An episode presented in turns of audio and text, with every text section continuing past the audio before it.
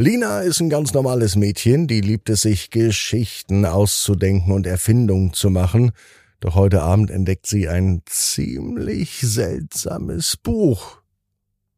Was es damit auf sich hat, das gibt es jetzt in der neuen Gute Nacht Geschichte.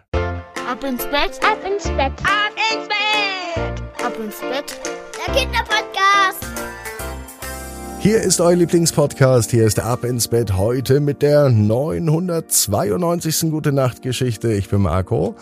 Schön, dass ihr mit dabei seid. Jetzt kommt als allererstes das Recken und das Strecken auch am Sonntag. Nehmt die Arme und die Beine, die Hände und die Füße und reckt und streckt alles so weit weg vom Körper, wie es nur geht.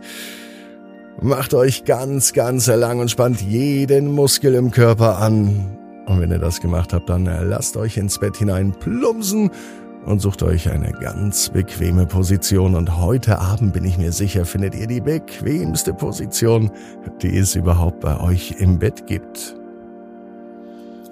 Hier ist die 992. Gute Nacht Geschichte für Sonntag, den 13. Mai.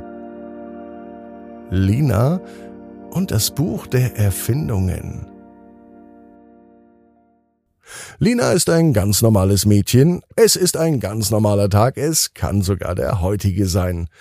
Lina ist neugierig und kreativ. Sie verbringt jeden Tag damit, sich Geschichten auszudenken oder Erfindungen umzusetzen. Doch heute Abend, da macht sie eine ganz besondere Entdeckung. Sie beschließt, in die Bibliothek zu gehen. Dort stößt sie auf ein altes, verstaubtes Buch, und das fasziniert sie total. Das Buch heißt Das Buch der Erfindungen, und es sieht aus, als ob es schon sehr, sehr alt ist. Lina beschließt, es mit nach Hause zu nehmen. Dort kann sie es in Ruhe lesen. Als sie später am Abend zu Hause ist und das Buch öffnet, entdeckt sie darin nicht nur fantastische Geschichten über Erfindungen, über Abenteuer, sondern auch eine ziemlich geheimnisvolle Anleitung zum Bau eines Flugapparats. Die Idee fasziniert sie, einmal selbst zu fliegen. Das ist doch Anreiz genug, um das Buch genauer zu lesen und um Pläne zu schmieden. Jeden Tag verbringt sie nun in einer kleinen Werkstatt. Hier tüftelt sie, hier versucht sie und probiert sie sich aus an verschiedenen Konstruktionen und Materialien. Es dauert einige Zeit, doch irgendwann gelingt es Lina, eine Art Flugzeug zu bauen. Das wird mit Propellern angetrieben.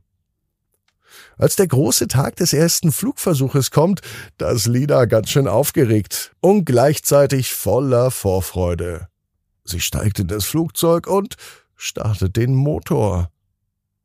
Ganz langsam, aber stetig hebt sie ab und sie schwebt über den Dächern der Stadt. Das ist das unglaublichste Gefühl, das Lina jemals hatte. Ein Gefühl der Freiheit und Schwerelosigkeit. Doch mit einem Mal fängt das Flugzeug an zu schlingern. Lena versucht es wieder in die richtige Richtung zu bringen. In letzter Sekunde erkennt sie, dass das Flugzeug zu schwer ist und zu viel Gewicht mit sich herumträgt. Alle unnötigen Gegenstände wirft sie auf dem Flugzeug, und so schafft sie es, das Flugzeug gerade noch rechtzeitig unter Kontrolle zu bringen.